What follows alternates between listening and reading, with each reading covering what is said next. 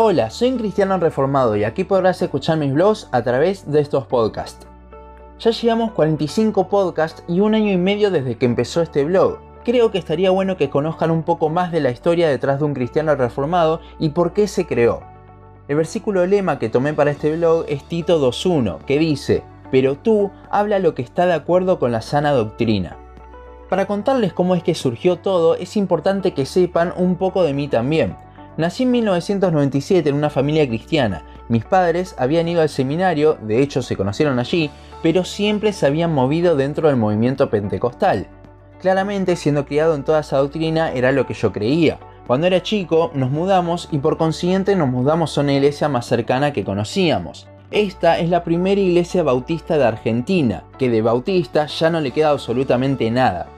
Crecí en esa iglesia nunca escuchando el verdadero evangelio. Allí estaba todo bien con tu vida, y si bien te decían que Cristo había muerto por vos, jamás hablaban del pecado, con lo cual jamás podías apreciar la cruz de una forma verdadera, ya que no sabía por qué Cristo tuvo que morir por mí. Crecí engañado, pensando que iba al cielo por ser un buen chico, y en una iglesia donde se predicaba el Evangelio de la Prosperidad. Los mensajes eran charlas TED de autoayuda, Allí era todo guiado por emociones y por una falsa espiritualidad, guiado por experiencias con el Espíritu Santo según lo que decían. La herejía que se escuchaba en esa iglesia llegó a tal punto que mi mamá comenzó a ver que todo eso contradecía la Biblia. Junto con predicaciones de John Piper, Paul Washer, John MacArthur, entre otros, Dios le fue mostrando la verdad de lo que decía en la Biblia a mi familia. Mis papás, siendo líderes y personas de influencia en la iglesia, se fueron de allí y comenzaron a buscar otras iglesias de acuerdo con las doctrinas reformadas.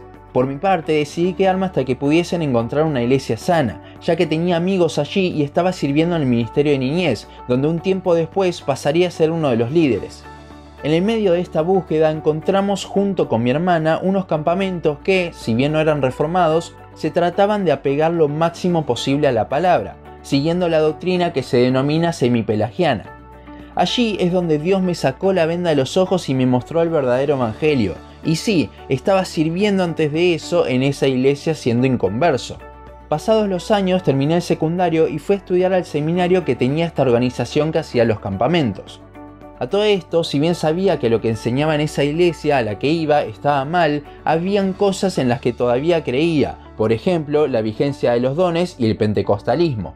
Es más, recuerdo ponerme mal porque no recibía el bautismo del Espíritu Santo y estaba desesperado por respuestas. En el seminario, el primer año en el instituto, fue cuando vi que el movimiento pentecostal no era bíblico. Ya hablamos en un podcast al respecto de eso.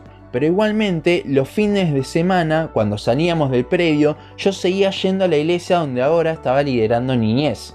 Recuerdo que en ese punto era tal el nivel de herejía en esa iglesia que me paraba en el medio de la prédica y me iba llorando por toda la gente que estaba siendo engañada en ese lugar. El segundo año en el Instituto Bíblico fue un punto de inflexión grande en mi vida. El seminario era cesacionista, pero yo me negaba a creerlo. Pero el primer cuatrimestre Dios me mostró que la doctrina carismática estaba errada no por lo que enseñase en el instituto, porque yo de vuelta estaba negado, sino por mi tiempo devocional con Dios, mi tiempo de estudio personal. Pero el segundo cuatrimestre fue donde más el Señor me mostró su palabra. A partir de que estaba empezando a ver un montón de cosas en la Biblia que eran contrarias a lo que me habían enseñado, a la par que tenía las clases, me ponía a estudiar sobre distintos temas. Así fue como en el primer cuatrimestre dejé de creer la doctrina carismática.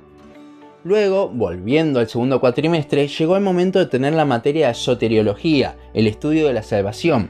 Recuerdo que yo le llamaba anticalvinismo 1, ya que la materia consistía en refutar las doctrinas de la gracia.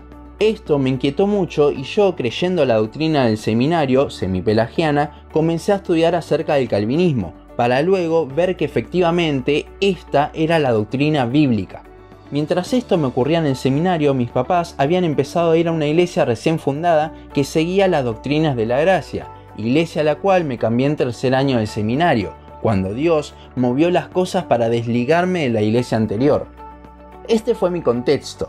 Ahora, terminado el seminario, entre la facultad y el trabajo, ese tiempo que me tomaba yo para estudiar en profundidad temas de la palabra que tenía en el seminario estaba desapareciendo.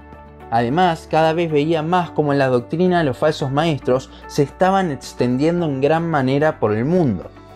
Es por esto que hubieron dos razones para empezar el blog. La primera es más personal, y es el hecho de que me hace estudiar en profundidad la palabra, escuchar frases de predicadores sanos y a su vez escuchar música sana. Por esto el tipo de publicaciones que hacemos en las redes sociales. Y con esto animo a cada uno que me está escuchando a buscar esas cosas que los lleven a profundizar más en las escrituras. La segunda razón es para poder llenar cada vez más las redes sociales de sana doctrina, de modo de que tanto mis amigos de la iglesia anterior, que están perdidos en esas doctrinas cerradas, como tantas otras personas que siguen a los falsos maestros que hay hoy en día, puedan ver o escuchar algo del verdadero evangelio y la doctrina bíblica. Por esto, Tito 2.1 siempre ha sido el lema de este blog. A su vez, decidí hacerlo anónimo para evitar confusiones y que toda la gloria se la lleve Dios, aunque con el tiempo claramente las personas que me rodean se fueron dando cuenta. Pero ese siempre será igualmente el sentir de este blog, que Dios se lleve toda la gloria. Estas son las dos razones principales.